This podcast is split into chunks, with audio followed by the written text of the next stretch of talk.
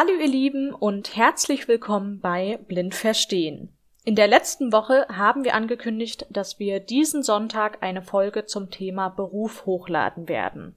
Allerdings werden bei dieser Folge Jan und ich von der Jungen Retina dabei sein und deshalb wollen wir uns in dieser Woche erst einmal bei euch vorstellen. Beim nächsten Mal geht es dann mit dem Thema Beruf weiter. Die junge Retina wurde im letzten Oktober gegründet und es ist der neue Arbeitskreis der Pro Retina für alle unter 35-Jährigen. Jan und ich sind die Leiter der jungen Retina und wollen euch heute ein wenig darüber erzählen, wer wir sind und was für Projekte wir gerade in der jungen Retina haben. Und zum Schluss werden Jan und ich ein paar Insider-Infos über uns verraten. Wir werden erzählen, wann wir gemerkt haben, dass wir weniger sehen als andere, wer die allererste Person war, der wir jeweils von unserer Krankheit erzählt haben und was die peinlichsten Momente waren, die wir aufgrund unserer Seheinschränkung bisher hatten. Ich bin sehr gespannt, was Jan für Stories auf Lager hat und ich denke, wir beginnen jetzt erstmal mit einer kurzen Vorstellung. Jan, erzähl uns mal irgendetwas Interessantes zu dir. Ja, auch von mir erstmal ein herzliches Willkommen. Ähm, dann stelle ich mich mal kurz vor. Ich bin Jan, 23 Jahre, komme ursprünglich aus Aalen, das ist im Münsterland in Nordrhein-Westfalen. Ich habe ähm, ein duales Studium gemacht bei Straßen NRW zum Bauingenieurwesen und habe das im Januar erfolgreich abgeschlossen. Und im April werde ich jetzt mit meinem Master anfangen. Ich ähm, leide an Retinitis pigmentosa, das heißt, ich bin nachtblind und habe einen starken Tunnelblick. Und erfahren habe ich davon ähm, irgendwann mit 13 oder 14. Und ich bin Laura, ich bin 24 Jahre alt und habe die letzten paar Jahre in Berlin gelebt und studiert. Ich bin nach Jahren harter Arbeit endlich Diplomjuristin und ich mache gerade einen Master in Amsterdam im europäischen Wirtschaftsrecht. Ich habe Ascher-Syndrom. Das heißt, dass ich seit Geburt schwerhörig bin und zusätzlich auch Retinitis pigmentosa habe und kennengelernt haben Jan und ich uns bei einem Sommercamp der ProRetina Jugend im letzten September. Und wir hatten dort das Gefühl, dass wir gut zusammenarbeiten können und haben deshalb wenige Wochen später die junge Retina gegründet. Und wir wollen euch jetzt ein bisschen erzählen über die fünf Teams der jungen Retina. Jan, vielleicht kannst du uns erstmal sagen, welche fünf Teams es gibt. Ja, sehr gerne, Laura. Also, wir haben ähm, zunächst mal das Team Expertentalk. Äh, dann das Team Dialog. Da bin ich so ein bisschen dabei, das zu betreuen. Dann haben wir noch das Team Meetups und das Team Öffentlichkeitsarbeit. Ähm, da bist ja du, Laura, mehr für zuständig. Und ganz neu, so seit zwei Wochen, haben wir jetzt noch das Team Internationale Zusammenarbeit zusätzlich gegründet, in dem wir beide so ein bisschen mehr stärker mit drin vertreten sind. Im, im Team Experten-Talk geht es darum, dass wir Experten einladen oder auch ähm, Leute aus unseren eigenen Reihen, sage ich jetzt mal, einfach zu entspannten Gesprächsrunden, wo wir uns über bestimmte Dinge austauschen, für die sich junge Leute interessieren. Das kann Sport sein, das kann Reisen sein, das kann im Prinzip alles sein, wofür man äh, sich interessiert. Da haben wir jetzt geplant, dass wir viermal im Jahr so ein Meeting abhalten und das nächste findet jetzt Anfang April statt. Das Team Dialog, da ist der Name Programm. Wir wollen mit jungen sehbehinderten Menschen ähm, in Kontakt treten, in den Dialog treten. Und wir sind gerade dabei, die Leute, die in diesem Team mitarbeiten, die Beraterausbildung zu machen bei der jungen Retina, damit wir euch auch gut helfen können und gut beraten können. Und auch da haben wir eben Schwerpunkte, die speziell auf die Jugend spezialisiert sind. Ja, ich stelle noch mal kurz die anderen drei Teams vor. Das ist zum einen das Team Öffentlichkeitsarbeit. Dort betreuen wir gerade vor allem unseren neuen Instagram-Account, auf dem ihr sehr viele Erfahrungsberichte von Betroffenen finden könnt aber auch Posts zu den Themen Sport, Familie, Ausbildung, Hilfsmittel und noch vielem weiteren. Deshalb schaut gerne vorbei. Unser Account heißt ganz einfach Junge Retina, alles zusammengeschrieben. Und in diesem Team arbeiten wir auch gerade daran, erste Visitenkarten der Jungen Retina zu erstellen, die wir dann später bei Kliniken und Augenärzten verteilen können, damit eben mehr junge Betroffene auf uns aufmerksam gemacht werden können. Und das weitere Team, Team Meetups, in diesem Team haben wir gerade vor allem das nächste Summer Meetup geplant im nächsten September. Es wird dieses Jahr in Kassel stattfinden und wir haben dort einiges an coolen Sachen geplant. Wir werden unter anderem eine Wanderung machen und dann am Sonntag noch einen Workshop durchführen, bei dem wir dann die Pläne der jungen Retina für das nächste Jahr festlegen. Und zum Abschluss gibt's dann noch einen Workshop eines ausgebildeten Entspannungscoaches. Zusätzlich haben wir jetzt aber auch noch regionale Meetups aufgebaut. Das heißt, in jedem Bundesland wird es jetzt Gruppen geben, in denen sich junge Betroffene treffen können und dafür gibt es jetzt auch schon erste WhatsApp-Gruppen. Das heißt, wenn ihr betroffen seid und gerne in den Austausch gehen wollt, dann schreibt uns auf jeden Fall, dann nehmen wir euch gerne in unsere generelle WhatsApp-Gruppe oder in diese regionalen WhatsApp-Gruppen erstmal auf. Und kommen wir zum letzten Team, das ist das Team internationale Zusammenarbeit. Wie Jan schon erzählt hat, haben wir das vor zwei Wochen erst gegründet und jetzt ein erstes Brainstorming durchgeführt. Wir wollen in Zusammenarbeit mit anderen Jugendvertretern aus aller Welt eine globale Jugendstrategie entwickeln, denn nur gemeinsam kann man sehr viel erreichen und Dafür haben wir jetzt letzte Woche schon mal das erste Brainstorming durchgeführt und dieses werden wir dann auch demnächst auf Instagram hochladen. Deshalb schaut auf jeden Fall vorbei. Und Jan möchte euch jetzt nochmal kurz sagen, was denn die Vision der jungen Retina ist.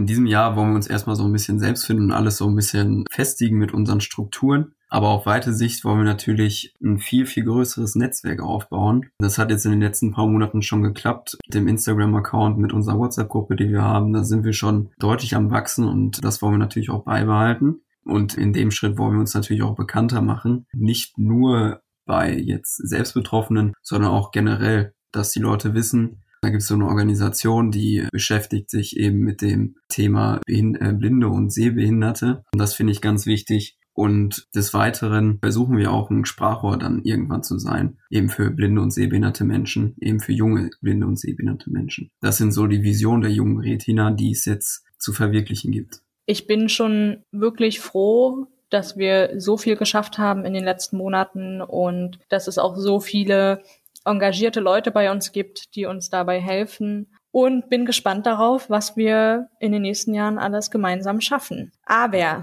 kommen wir nun zu dem wirklich interessanten. Wir wollen ein paar wichtige Insider-Infos von Jan erfahren. Und meine erste Frage war ja da, wann und wie hast du gemerkt, dass du weniger siehst als andere? Jan, kannst du dich noch erinnern an diesen Moment? Ja, so speziell an einen Moment kann ich mich jetzt nicht erinnern. Wie gesagt, mir wurde ja schon recht früh gesagt, dass ich eben Retinitis pigmentosa habe und was damit alles zusammenhängt. Als mir das gesagt wurde, konnte ich das noch gar nicht so wirklich fassen, weil ich ja eben das selbst noch nicht so wirklich bemerkt hat. Ähm, ich weiß, habe, ähm, ich weiß noch, war beim Arzt, meine Mutter hat gesagt, äh, ja, der sieht zu schlecht in der Dunkelheit. Ich habe das eben nicht so gesehen. habe ich jetzt empfunden. Aber rückblickend äh, muss ich sagen, ich habe früher Fußball gespielt. Ich habe mit ähm, sechs Jahren angefangen, Fußball zu spielen und dann ähm, in der Winterzeit gerade, als es dann eben Training um 18 Uhr und dann wurde es dann natürlich dementsprechend auch schon dunkel. Und ähm, rückblickend muss ich schon sagen, wenn wir da so ähm, Spiele gemacht haben, da ist mir doch schon unterbewusst aufgefallen, dass ich doch an der einen oder anderen Stelle nicht mehr so gut sehe. Ja, das war das. Und ich kann mich noch an einem Urlaub erinnern, das war so eine äh, siebten Klasse oder so, da bin ich mit meinem damaligen besten Freund, ich weiß gar nicht, irgendwo an die Ostsee oder so gefahren. Ja, und dann sind wir abends vom Essen nach Hause gegangen und ich habe mich voll hingelegt. Ähm, ja, und da wurde es mir dann eigentlich so erstmal wirklich richtig bewusst, dass da irgendwie was nicht stimmt, weil es war eigentlich eine gerade Strecke und äh, jeder normal Sehende hätte sich da nicht so lang gemacht wie ich. Also das war so ungefähr der Moment, wo es mir wirklich bewusst worden ist, ähm, früher nur unterbewusst. Ja, die, das von diesen Fußballspielen, das kenne ich auch noch zu gut. Ich habe als Jugendliche auch Fußball gespielt und ich weiß noch genau, wie wir abends gespielt haben und als es dann dunkler wurde, meinte ich eben, ich, ich kann nicht, ich muss raus, ich sehe den Ball halt wirklich nicht. Und dann kamen immer so Kommentare von wegen, ja, wir sehen alle nicht so gut im Dunkeln. Aber weißt du denn oder hast du mal nachträglich gefragt, wie deiner Mutter das aufgefallen ist, dass du nachts nicht so gut siehst? Ja, das habe ich tatsächlich noch nie gemacht. Sollte ich vielleicht mal machen. Aber ja, ähm, wie du gerade auch schon gesagt hast, dass äh, dann einem gesagt wird, ja, wir sehen alle nicht so gut, habe ich auch nur zuhauf gehört. Dann will man das ja auch wirklich, also dann glaubt man ja auch wirklich nicht daran, dass man äh, schlechter sieht als die anderen. Das ist ein ja. ganz komisches Gefühl dann, auf jeden Fall. Ja. Ja, noch zu dem Nachtsehen. Ich erinnere mich gerade daran, dass ich ganz oft dann mal abends mit meinen Eltern unterwegs war und die mir irgendwelche äh, Sterne gezeigt haben und ich die halt wirklich einfach nicht sehen konnte. Und dann aber zum Teil so getan habe, als würde ich sie sehen.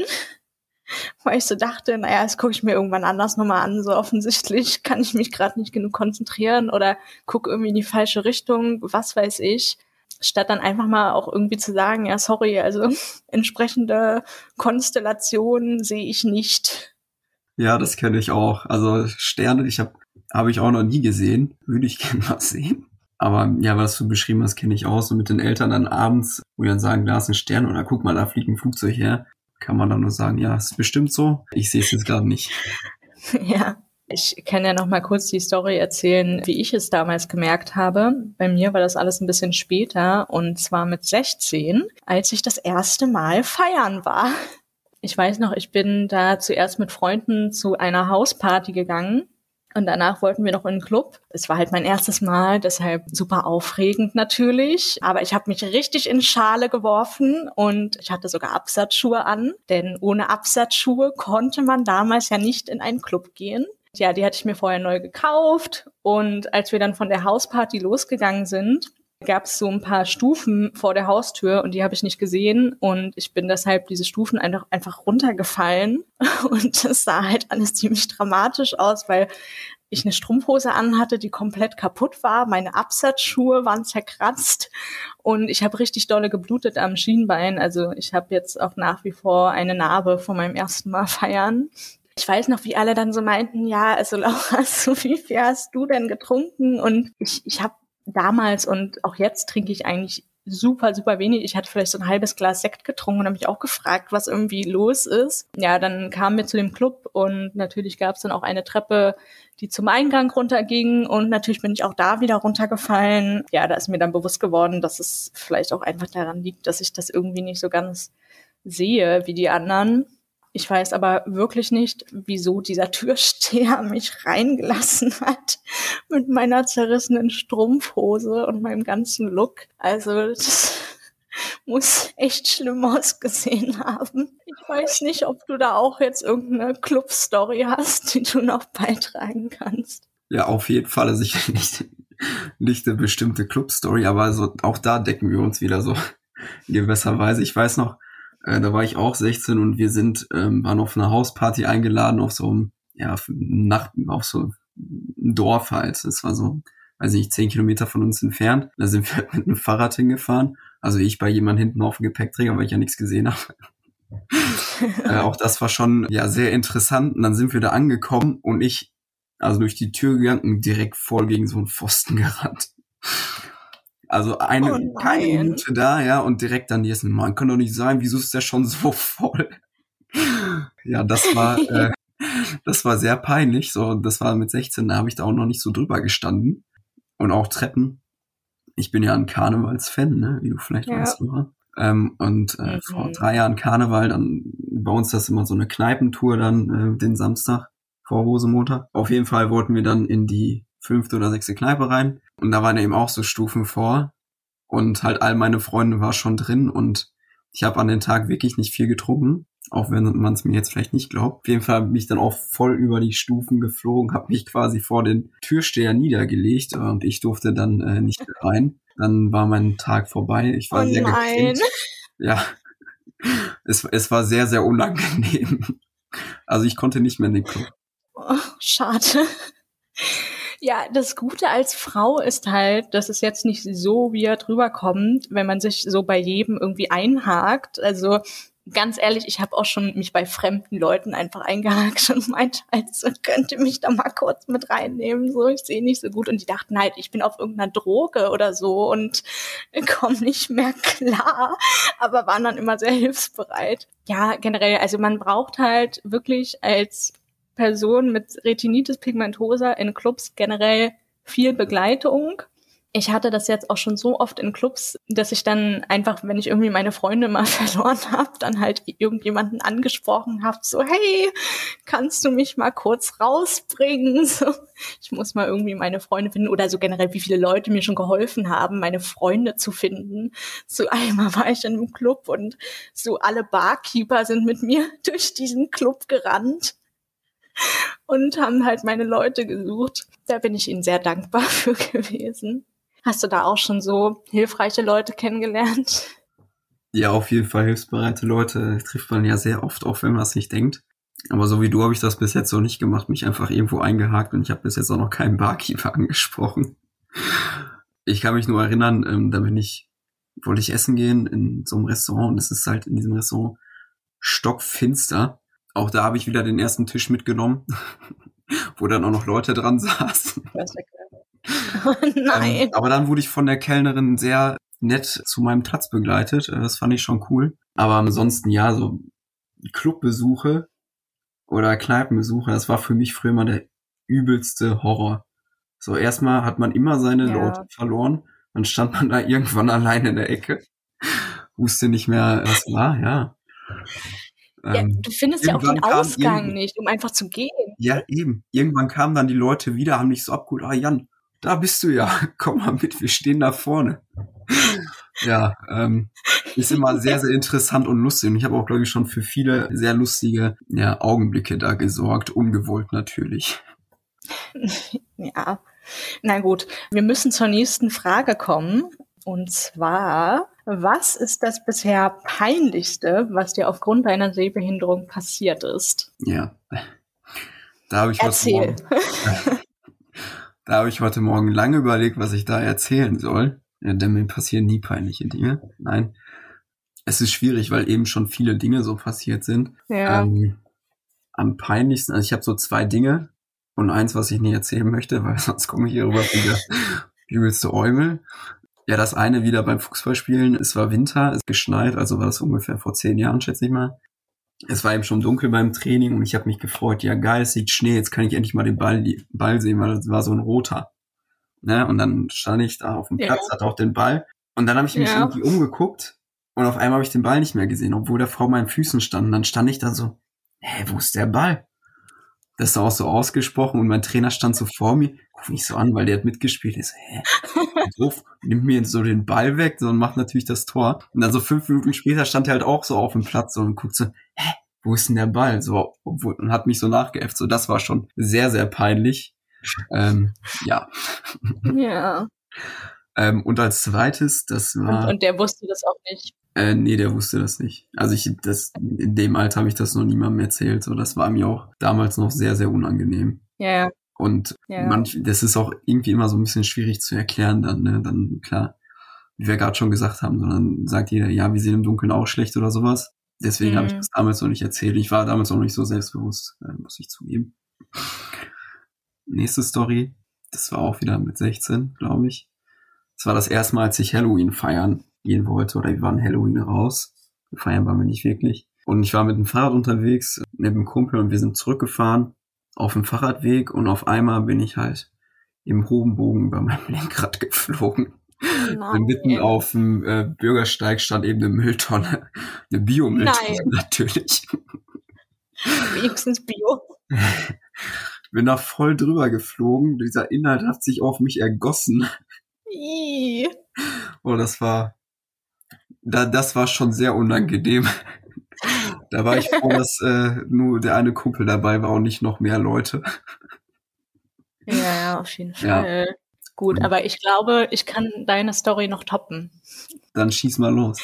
Also, ich habe mich, ich glaube, da war ich 19 und ich habe relativ früh angefangen zu arbeiten, mit 16 schon und habe dann aber regelmäßig mal gewechselt, um auch mal neue Arbeitsstellen auszuprobieren, also jetzt neben dem Studium. Und habe mich bei so einer Investmentbank beworben in der Rechtsabteilung, habe mich natürlich davor aber auch gar nicht dazu belesen. Also ich wusste wirklich nichts über die, wirklich keine Ahnung, was die machen.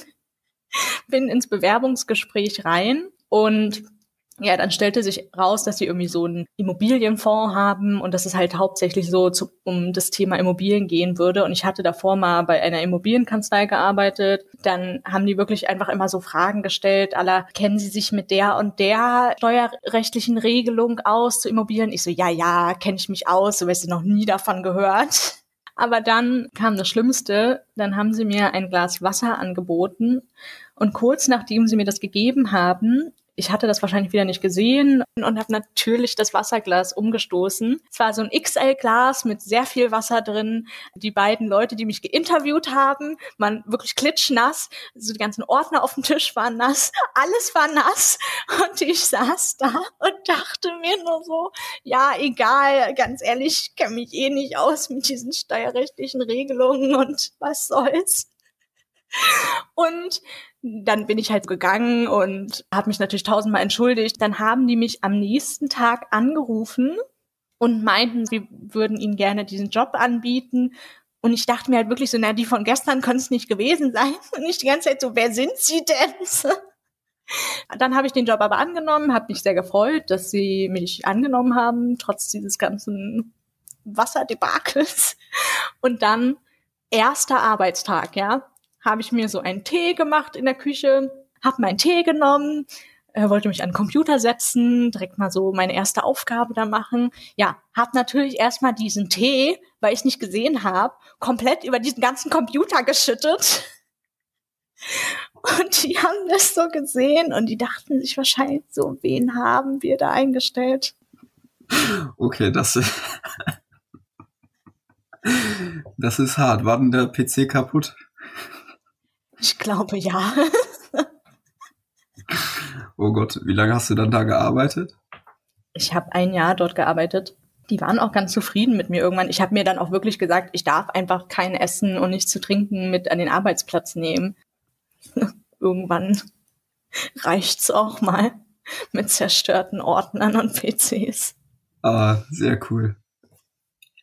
Ja, so, ist dir auf der Arbeit auch schon so irgendwas passiert? Auf der Arbeit, ich überlege gerade. Also Ordner habe ich noch nie nass gemacht. Und auch mein PC habe ich noch nie mit Tee überschüttet. Ich überlege gerade wirklich. Ich bin mal öfter, ich, ich genau jetzt vor kurzem, ich habe jetzt in einer neuen Abteilung angefangen. Und das war so das erste Vorstellen bei eben meinem Chef. Und da stand ein Mülleimer im Weg. Und den habe ich natürlich sofort umgetreten. Also beim Reinkommen, ja, das, das war etwas unangenehm. Lag dann überall Müll? Ja, aber war zum Glück kein Biomüll. war nur so ein bisschen Papier. Ähm, ja.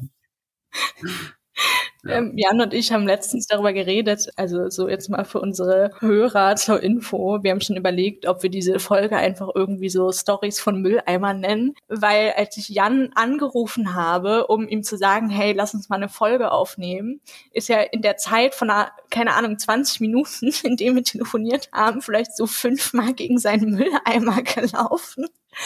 Also mit Mülleimern haben wir es so ja, das zieht Aber, sich so ein bisschen durch mein Leben, habe ich das Gefühl. Ja. du solltest irgendwann ein Buch schreiben, irgendwie so der Mann mit den Mülleimern. Das wäre doch mal was. Umgetretener Mülleimer. Die Geschichte meines Lebens. Sehr gut. Schreibe ich ja. auf meine To-Do-Liste fürs äh, nächste Jahr. Auf jeden Fall. Bis dahin okay. kommen schon noch ein paar Stories hinzu. Mit Sicherheit. Okay, kommen wir zur letzten Frage. Und zwar, wer war die erste Person, der du von deiner Krankheit erzählt hast? Die erste Person. Ja, auch das ist irgendwie schwierig. Ich kann mich an solche Dinge nicht so, nicht so erinnern, um ehrlich zu sein. Wie gesagt, ich weiß es schon recht lange. Ähm, der, also meine Eltern, meine Familie wusste das eben. Und so im Freundeskreis habe ich das dann, also mit den Leuten, mit denen ich jeden Tag unterwegs war, mit meinen damaligen besten Freunden eben, den habe ich das, also die haben das dann halt auch irgendwann gemerkt.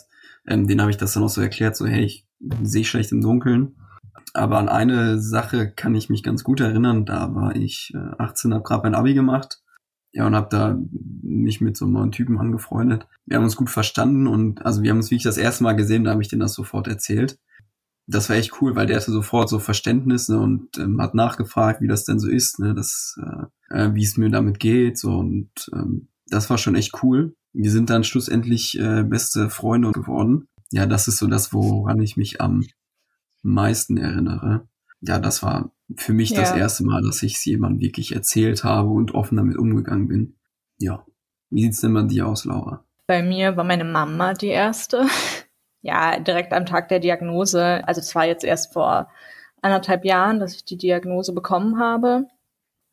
Das war einfach super schlimm, weil ich bei dieser Augenärztin war und die mir nicht erklärt hat, was ich habe und was das für Auswirkungen haben wird, sondern hat mir einfach einen Zettel gegeben, wo eben Retinitis pigmentosa drauf stand und meinte, so, gehen Sie zu irgendeinem Spezialisten. Ich kenne mich da nicht, mit nicht aus. Also sie hatte auch noch nie davon gehört. Ich habe am Anfang ihr erklärt, was für Symptome ich habe und sie halt, sowas gibt's nicht. Und hat dann da irgendwie gegoogelt vor mir und äh, hat mir dann eben diese Diagnose gegeben ich war halt erst total optimistisch und dachte so, ach ja, dann wissen wir jetzt, warum ich meine Nachtblindheit habe und dann finden wir bestimmt auch irgendwie eine Lösung dafür. Bin dann runtergegangen. Auf der Straße habe ich dann noch mal kurz auf den Zettel geguckt, habe gegoogelt, was denn diese Krankheit überhaupt ist.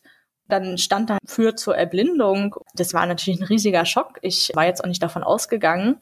Ich glaube sogar, ich habe mich da echt auf die Straße gesetzt und geheult einfach.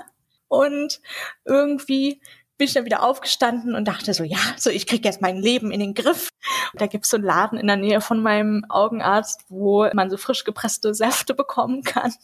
Und ich halt da so hin, ich so, geben Sie mir bitte Karottensaft pur. Und dann habe ich mir wirklich so und ich wirklich, ich übertreibe nicht, ich habe einen Liter frisch gepressten Karottensaft wirklich da getrunken und habe dann so Mama angerufen, meinte, irgendwie habe ich gerade erfahren, dass ich blind werde.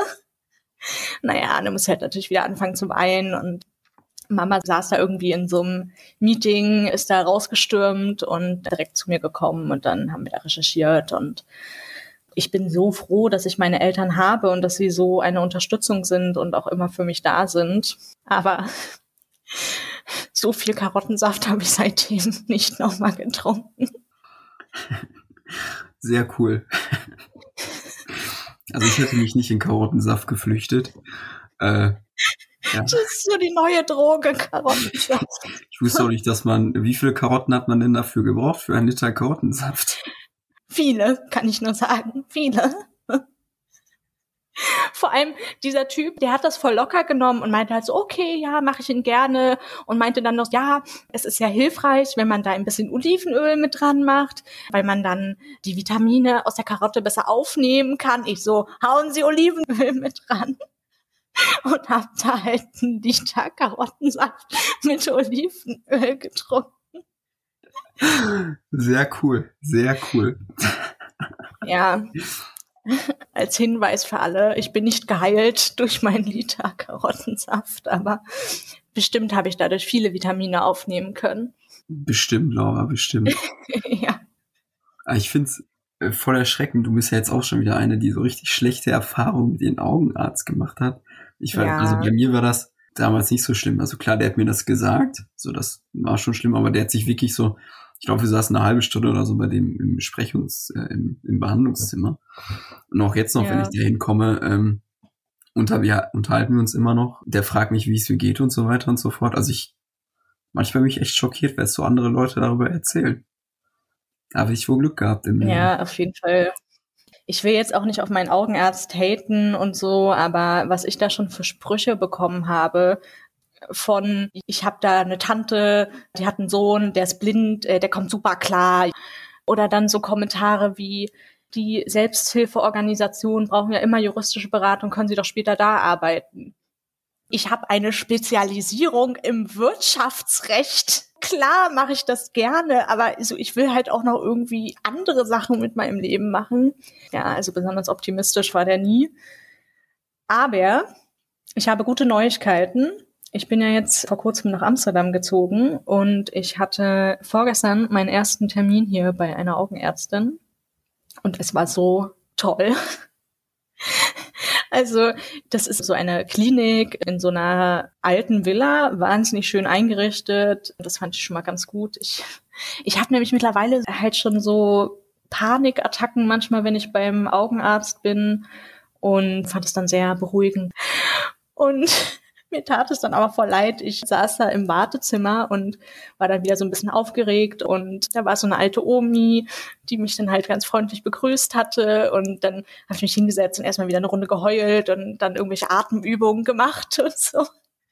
Die hatten mir dann immer so ermutigend zugenickt aber die Augenärztin war wirklich richtig toll. Also auch eine der ersten Augenärztinnen, ähm, die ich jetzt kennengelernt habe, die wirklich sich auskennt im Bereich Retinitis pigmentosa. Das ist ja jetzt leider auch nicht immer der Fall und hat sich wahnsinnig viel Zeit für mich genommen und ich bin positiv überrascht. Ja, das äh, freut mich sehr für dich. Also nicht, dass ja. ähm, du weinen musstest, aber dass du eine gute Augenärztin gefunden hast. ja, ja. Jetzt habe ich viel übers Weinen geredet. Eigentlich hatte ich aber eine gute Woche. Ich auch. ja, was hast du die Woche so gemacht? Ich habe ganz äh, interessante Dinge getan. Ich war arbeiten. Das, das war's eigentlich äh, schon. So. Jan, das können wir unseren Hörern nicht so erzählen, bitte. Entschuldigung, äh, genau, ich war arbeiten und dann war ich ähm, abends, ich war noch so, ja, was kann man denn Spannendes machen? Ja, aktuell nicht spazieren gehen. ich habe wahnsinnig viel gelesen, ich habe Sport gemacht, ich war einfach mhm froh meines Lebens. Ähm, ja. Wow. Das klingt schön. Ja, ich äh, bin seit dieser Woche wieder voll im Sport drin. Ich habe jetzt mit zu vielen Leuten irgendwelche Sport-Challenges am Laufen. Ich habe jetzt mit einer Freundin eine Yoga-Challenge, wo wir jeden Tag Yoga machen müssen. Mit einer anderen Freundin gehe ich jetzt zweimal die Woche zum Personal Training. Mit meiner Mama habe ich ein, so ein App-Training-Challenge, 30 Tage. Und ich hoffe, sie hört diese Folge nicht, weil ich bin komplett hinterher und sie ist richtig on track mit ihrer Challenge. Und die schreibt immer nur so, welchen Tag haben wir denn eigentlich, weil ich noch so zehn Challenges nachholen muss. Aber trotzdem habe ich viel geleistet diese Woche. das freut mich. Ich, äh, das, das war kurz zu ergänzen. Ich mache jetzt immer dieses Freeletics-Zeugs. Ja, weil ich, ich bin ja hier ein Fitnessguru, möchte ich jetzt mal sagen. Ähm, Hashtag unbezahlte Werbung. Ah, scheiße, stimmt. Darf man das denn überhaupt sagen? Nein. ich bin da auch, äh, ab und zu bin ich gut dabei und dann eine Woche auch wieder eher nicht. Aber diese Woche war gut. Ja, ich habe mehr Sport gemacht als im Bett gelegen. Von daher bin ich auch. Ja, also vorhin klang das eher so, als hättest du nur gearbeitet diese Woche. Also erzähl uns nichts. Ja, natürlich. Also ich, ich arbeite ja immer 90 Stunden die Woche. Nein, ab und zu finde ich natürlich auch Zeit, um diesen Hobbys nachzugehen. Ja. Das ist schön.